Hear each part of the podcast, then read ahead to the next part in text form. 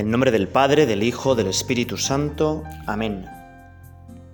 Comienzan los relojes a maquinar sus prisas y miramos el mundo, comienza un nuevo día. Comienzan las preguntas, la intensidad, la vida. Se cruzan los horarios. ¡Qué red, qué algarabía! Mas tú, Señor, ahora eres calma infinita. Todo el tiempo está en ti como una gavilla Rezamos, te alabamos porque existes. Avisas porque anoche en el aire tus astros se movían. Y ahora toda la luz se postró en nuestra orilla. Comenzamos rezando con este himno litúrgico que la iglesia lo suele poner al comenzar el día. Y rezamos contigo, Señor.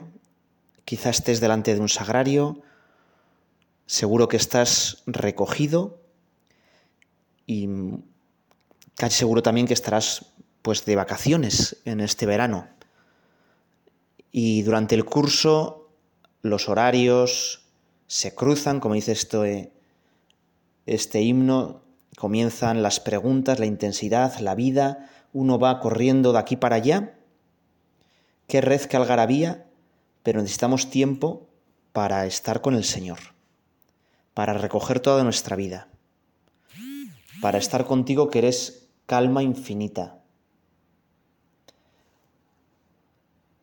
Todo el tiempo está en ti como una gavilla, porque tú eres eterno, porque tú todo lo ves en presente. Y nuestra vida es irnos metiendo en esa eternidad. Y eso no quiere decir que no hagamos nada, que seamos totalmente contemplativos. Seguramente tu vocación no es esa. Pero nuestra actividad no nos tiene que separar de tu eternidad.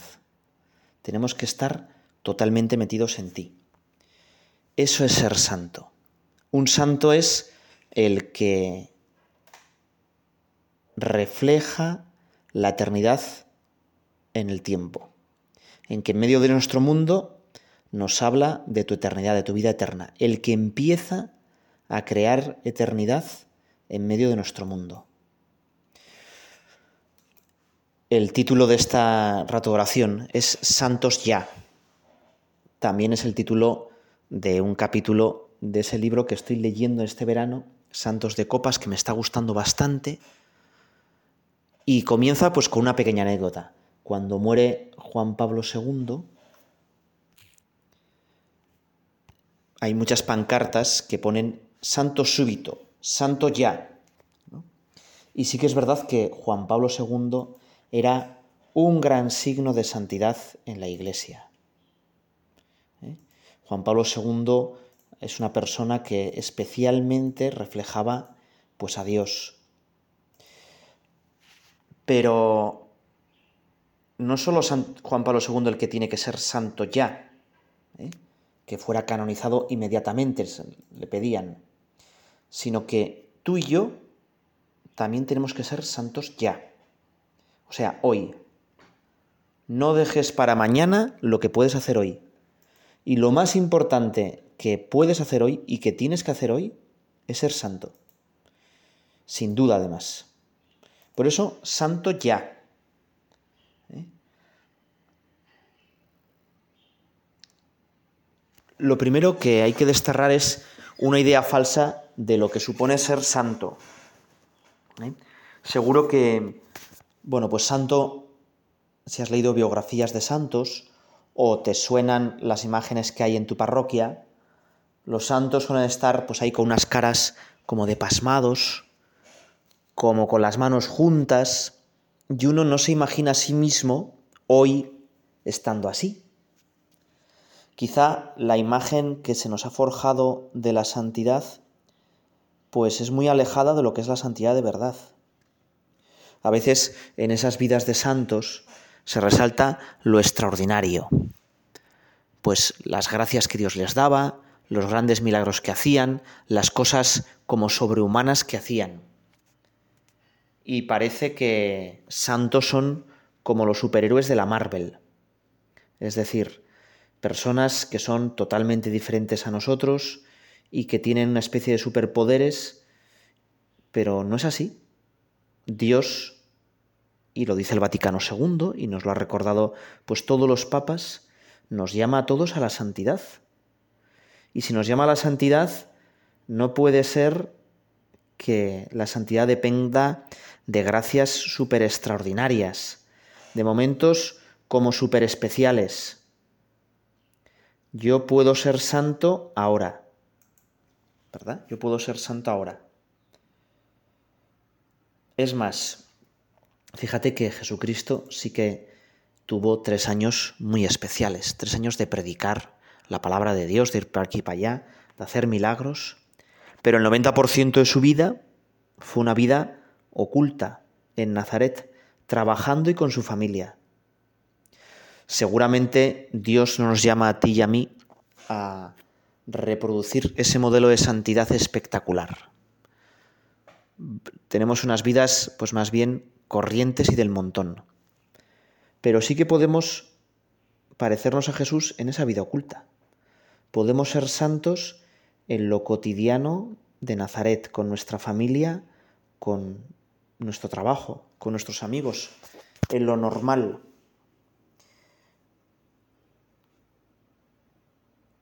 Normalmente, cuando pensamos en la santidad, pues pensamos que la santidad está pues allá arriba, ¿no?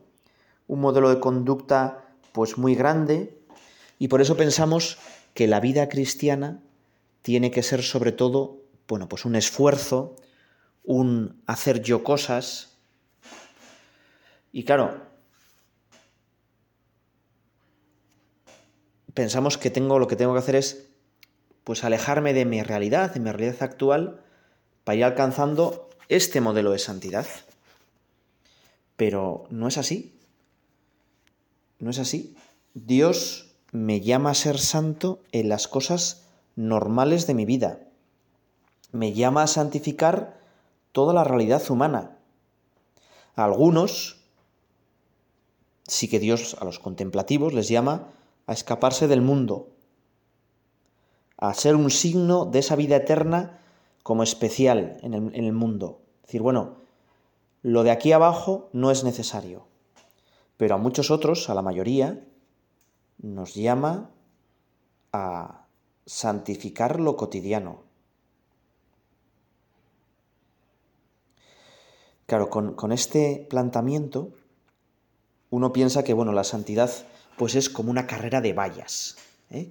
Hay una carrera de vallas en el atletismo que es especialmente dura, 3.000 metros obstáculos, porque hay unas vallas, pues las normales, ¿eh? de 1,05 de alto, pero luego hay una valla un poco más grande, creo que tiene 1,30, que se llama la ría, porque después hay un foso con agua, y la táctica es, bueno, pues apoyarte e intentar no tocar el agua. Claro, luego ya si vas, si tocas el agua, pues ya vas mojado y el resto de la carrera mal, ¿no? Bueno, pues uno piensa que la vida cristiana pues puede ser un poco parecido a, esa carrera, ¿no? Bueno, 3.000 metros vallas. Entonces, pues tenemos que ir superando obstáculos uno tras otro para ser santos. Y muchas veces, pues nos damos cuenta de que no podemos, de que nos tropezamos en esta valla, que nos mojamos en la ría y que no podemos seguir el ritmo, ¿no? y que nos quedamos atrás. Y entonces, bueno, decimos, bueno, pues... Bueno, pues Dios ya me ama, me ama y entonces, bueno, pues se entristece porque no soy como tengo que ser, pero bueno, pues pa'lante, ¿no? Bueno, pues no es exactamente así, ¿no? No es exactamente así. Sino que Dios siempre me dice no sabes cómo te quiero. Te lo voy a intentar explicar con una anécdota. Bueno, un grupo de chavales ¿no? de la universidad, eh, habíamos quedado pues para preparar una pequeña cena y tal y cual, y entonces un tal Alex, bueno, miró en que entonces era su novia, y le dijo, cada día me gustas más. Y bueno, eh, no es que lo dijera pues por fardar, sino que le salió como del alma, ¿no? cada día me gustas más. Bueno, pues Dios, el Dios cristiano, es un Dios que eso te lo dice todos los días. Cada día me gustas más.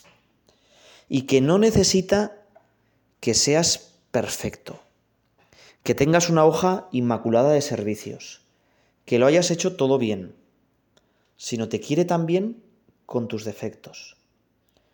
No te quiere a pesar de tus defectos, sino que sus defectos, tus defectos, perdón, es como la ocasión que Dios tiene para lucirse más.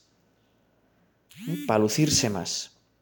Recuerda la parábola del hijo pródigo. Dios, el Padre, por supuesto que quería a los dos hijos por igual, pero los quiere de manera diferente. Al pequeño lo que necesita es que su padre le esté esperando. Y está mirando por la ventana a ver cuándo vuelve. Y cuando vuelve, no le dice, bueno, a pesar de que me has traicionado, te has gastado todo el dinero de la herencia, yo soy tan bueno que te quiero. No, le quiere. Y le abraza. Y lo cubre a besos. Bueno, pues Dios es algo así. Es decir, la santidad no es tanto lo que yo hago por Dios, sino darme cuenta cuánto Dios hace por mí. La santidad o cercanía de Dios no depende de que en mi realidad lo que yo haga esté más o menos lejos del ideal de santidad que yo me he forjado, sino de que acepte de que Dios está junto a mí, dándome su abrazo. Eso es la santidad. Sin que yo tenga que ser distinto como soy. Por supuesto que a Dios no le gusta mi pecado. No somos luteranos. ¿eh? No es que Dios mira para otro lado y entonces cubre mi pecado para no ver mi pecado. No, no, no, no. Dios quiere que yo sea santo, que yo sea como Jesucristo. Quiere renovarme. Pero mi pecado no es algo que me aparta que consigue apagar el amor de Dios. Porque si no seríamos el otro extremo. En, imagínate que en la lucha espiritual hay como dos visiones eh, pues, falsas. Y el cristiano, como siempre, tiene que estar en medio. Ni tanto ni tan calvo, ¿no?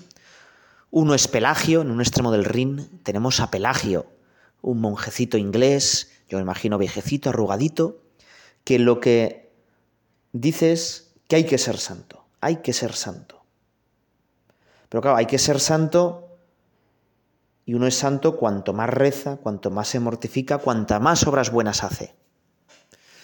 Pero ya San Agustín, por carta, le decía a este Pelagio, oye, pero que yo, yo ya sé que eso tengo que hacerlo, pero no puedo.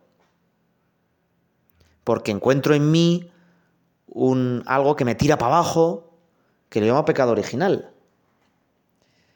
Y entonces Pelagio le dice, bueno, pero el pecado original como mucho es un mal ejemplo. ¿Eh? Tú puedes ser santo con tus fuerzas. Y entonces Agustín le dice, no, no puedo ser santo con mis fuerzas. El pecado original es mucho más que un mal ejemplo. Es algo que me tira para abajo de verdad. Porque si el pecado original es solo un mal ejemplo, la redención de Cristo en la cruz es solo un buen ejemplo. Y no es así.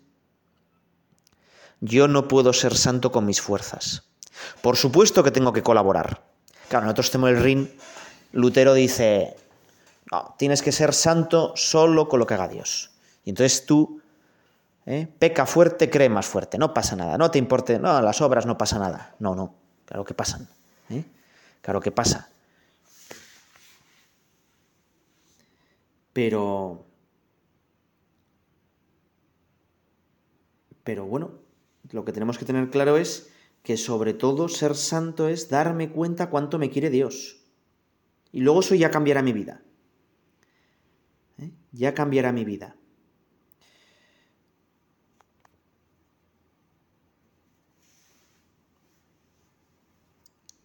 Vamos a acabar con una pequeña poesía que forma parte de una canción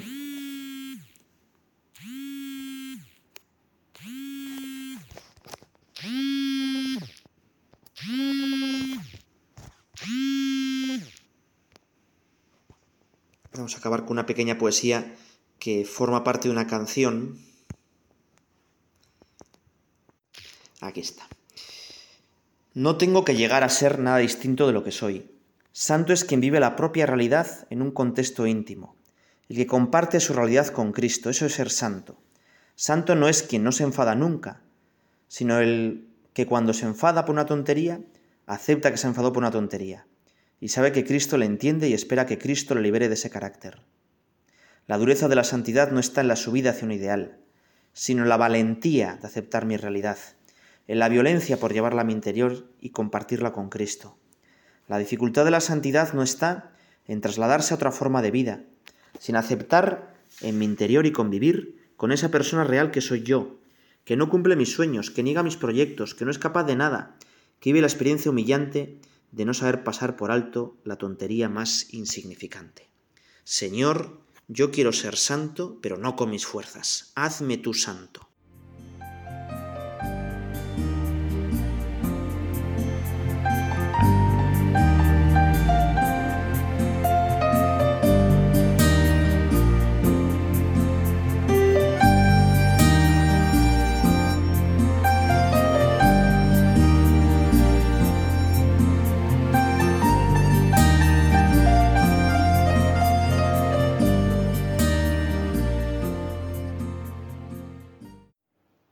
Muchas veces hablamos de que queremos ser santos y muchas veces te pedimos, Jesús, que me hagas más santo, pero a veces entendemos santidad como un modelo de perfección que igual no es el que tú quieres para nosotros.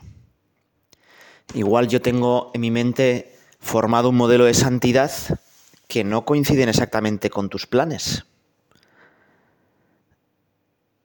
Y entonces, por eso, santidad en el fondo es hacer tu voluntad. Lo decimos en el Padre Nuestro. Hágase tu voluntad.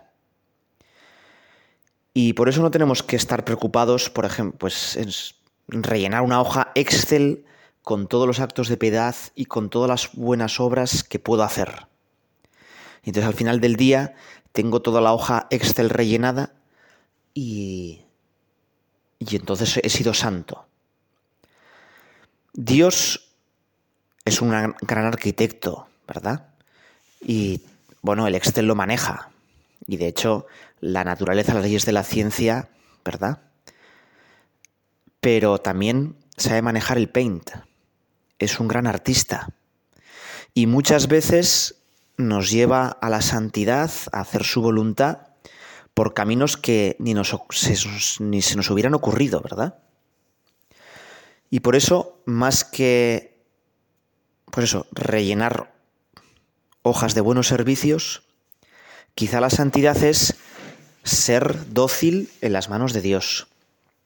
El profeta Isaías compara a Dios con un alfarero que va modelando la arcilla y que hace una vasija y la rehace una y otra vez. Pedir la santidad es pues sentirnos esa vasija en las manos de Dios. En las manos de Dios. Otro nombre de santidad es ser como Dios. Aunque este nombre quizá te suena un poco mal, porque ser como Dios aparece en las primeras páginas de la Biblia, pero precisamente en boca de la serpiente. ¿Eh? En boca de la serpiente seréis como Dios. La serpiente les tiente a nuestros primeros padres y les dice que si comen del fruto prohibido, que no es una manzana, ¿verdad? Sino del árbol de la ciencia del bien y del mal, serán como Dios. Claro, el problema es que la serpiente entiende que ser como Dios es sobre todo poder, mandar, autoafirmación del yo. Y si hay algo que es Dios, es justamente lo contrario. Ser como Dios, si la serpiente hubiera sido, ella pensaba que era muy lista, es verdad. Dicen algunas eh, bueno, tradiciones judías que Luzbel era el ángel pues más inteligente, más poderoso y por eso precisamente pensaba que Dios pues ya estaba un poco mayor, un poco con Alzheimer y se había equivocado al crear a las personas, a los hombres. Si Luzbel hubiera sido todavía más inteligente, se hubiera dado cuenta que ser como Dios es sobre todo ser Trinidad, ser comunión de personas, olvidarse del yo y abrirse a los demás. No mandar, sino sobre todo servir, darse no tener nada como propio, sino compartir en todo. Eso es ser como Dios. Y nuestros primeros padres y todos nosotros estamos llamados a ser como Dios, a vivir metidos en la Trinidad, ya aquí abajo en la tierra, creando pequeñas trinidades, y eso es la familia. Fíjate que la familia son dos personas que se aman y sale una tercera. Es como el mejor símbolo aquí en la tierra de la Trinidad. San Patricio, cuando llegó a Irlanda a evangelizar, eran bastante bárbaros, vivían atemorizados por los druidas, y entonces él necesitaba un símbolo de la Trinidad. Y entonces lo encontró muy fácil, un trébol, ¿no? Una sola planta que tiene tres hojas. Bueno, bueno, pues no está mal, pero hombre, la Trinidad no es un trébol, ¿verdad? Luego las catedrales góticas, pues muchísimas de sus ventanas se hicieron pues trilobuladas con tres como redonditos, ¿verdad? Para que nos acordáramos de la Trinidad. Pero la imagen de la Trinidad se da en el sacramento del matrimonio. El sacramento del matrimonio está llamado a que los esposos en su amor sean un reflejo vivo de Dios Trinidad. En su apertura a la vida, en su colaborar con la creación, se parecen a ese Dios que es sobre todo apertura, dar vida. Bueno, pues Adán y Eva estaban llamados a dominar la creación como la domina Dios, pero con su trabajo, dándose, desgastándose no un demonio despótico, ¿no? Adán y Eva tumbaos y los animales sirviéndoles y ellos no tenían que hacer nada, sino que eran, pues eso, unos jardineros que van cuidando, que van trabajando y al trabajarse se van realizando y van mejorando la creación. Bueno, pues eso es la santidad. La santidad consiste en cada día ser más parecidos a Dios a ese Dios Trinidad. Y nosotros tenemos que pedirle a Dios que de verdad queramos ser santos, que de verdad queramos hacer su voluntad. Y si no tenemos muchas ganas de ser santos, porque estamos heridos por el pecado, acordaos del rin entre Pelagio y Lutero, pues por lo menos pedirle al Señor que nos dé ganas de querer ser santos. Hay una anécdota muy famosa de San Ignacio de Loyola que dice que, bueno, ¿quién vale para ser jesuita? Dejó escrito, ¿quién vale para ser jesuita? Entonces, en una primera reacción dijo, bueno, el jesuita tiene que ser una persona, un hombre de gran santidad. Pero claro, ¿eh? te viene un chavalín pues de 16, 17 años que quiere ser jesuita y todavía un hombre de gran santidad, ¿no? en ese chavalín que apenas le ha salido la barba, pues no se le ve, ¿no? Y entonces corrigió el escrito. Dijo, bueno, hombre, jesuita es aquel que tenga ganas de gran santidad. Pero él pensó un poco en su vida y dijo, bueno, yo muchas veces no tengo ganas de ser santo. Y entonces corrigió otra vez y dijo, bueno, puede ser jesuita aquel que tenga ganas, dijo el escrito, no tenga ganas sino deseos, que tenga deseos de tener deseos de santidad. Bueno, pues le pedimos nosotros al Señor eso, ¿no? Señor, igual ahora no me apetece mucho ser santo, pero dame deseos de que me apetezca ser santo. ¿eh? Dame deseos. Y pues dámelos y a la vez yo pues voy a poner un poco de mi parte, ¿no? Cuando quiero la santidad, también tengo que querer los medios que llevan a la santidad. los medios que me pueden hacer santo. Por eso, como dice José Pedro Manglano en una de sus canciones, las canciones de Jacuna, la santidad no supone trasladarse a un ideal, ¿eh? una cosa que yo forjo en mi mente, sino que sobre todo es vivir mi realidad, mi realidad más profunda. Porque otro nombre de la santidad es ser imagen y semejanza de Dios. Mira, te voy a contar una pequeña historia para ilustrarte esta idea.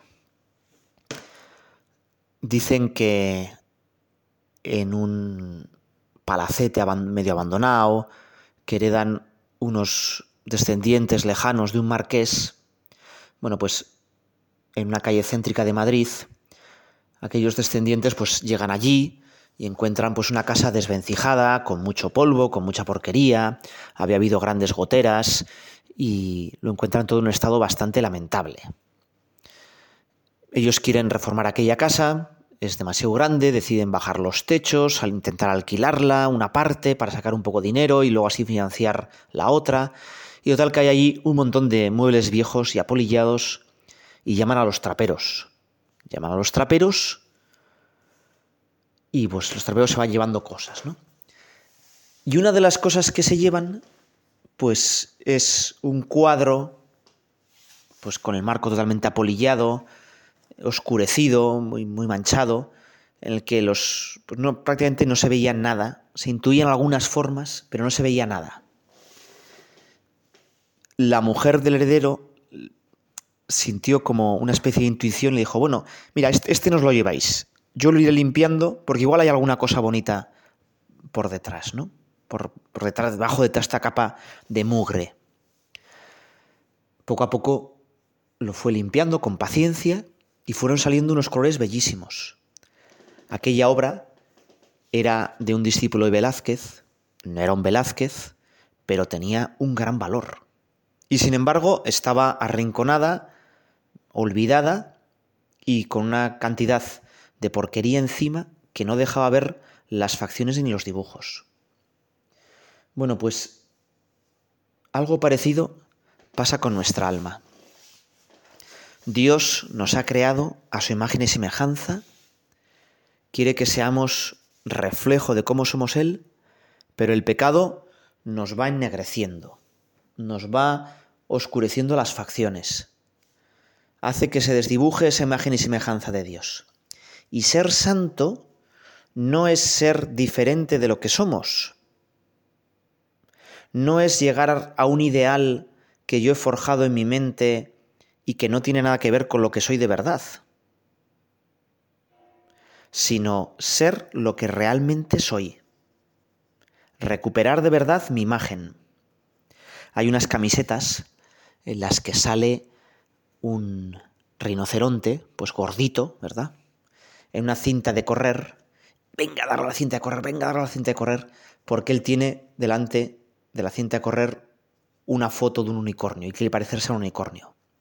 Y por mucho que corra el, el rinoceronte la cinta de correr, nunca va a ser tan esbelto, tan apuesto como el unicornio.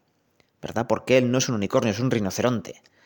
Bueno, pues algunas personas quieren, tienen un ideal de santidad pues equivocado, que no es el suyo. O un camino pues que igual no es el que Dios quiere. Por eso, hágase tu voluntad, ¿no? Ser santo, por tanto, no se parece en nada a la realización de un ideal, ¿no?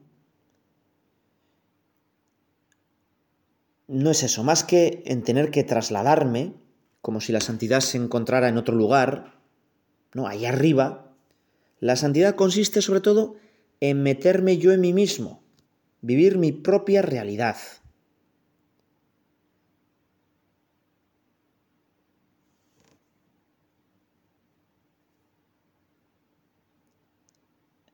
Jesucristo dice muchas veces que ser santo es sobre todo amar como Él. Amaos unos a otros como yo os he amado. porque nuestra realidad más profunda es ser como Cristo. Cristo es el hombre nuevo, el que más nos explica quién soy yo. Por eso, pues lo primero es pues aceptarme, ¿no? Aceptarme.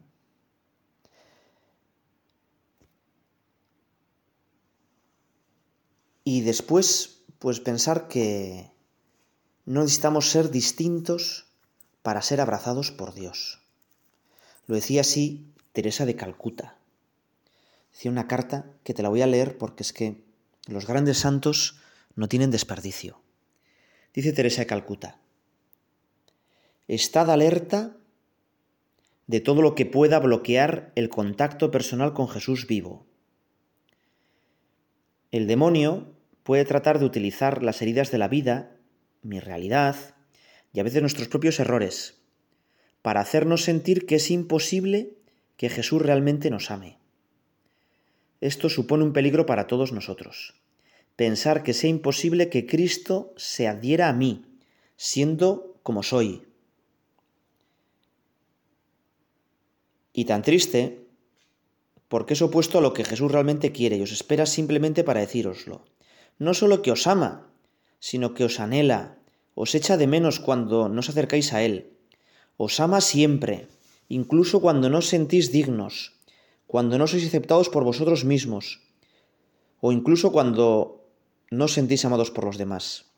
Él es el único que os acepta siempre. Y le escribe a sus monjas, Hijas mías, no tenéis que ser diferentes para que Jesús os ame. Sois preciosas para Él. Acercaos a sus pies, los que sufrís, abrid tan solo vuestro corazón. Id adentro ahora, no afuera, al ideal que se cumplirá en un futuro. Acercaos para ser amados por Él tal como sois. Él hará el resto. Bueno, pues la Madre Teresa Calcuta nos dice eso, ¿no? Vamos a acercarnos a Jesús. Vamos a poner de nuestra parte lo que podamos ¿eh? y vamos a dejar que Jesús nos haga santo. Dios te salve María, llena eres de gracia, el Señor es contigo. Bendita tú eres entre todas las mujeres, bendito es el fruto de tu vientre Jesús. Santa María, Madre de Dios, ruega por nosotros pecadores, ahora y en la hora de nuestra muerte. Amén.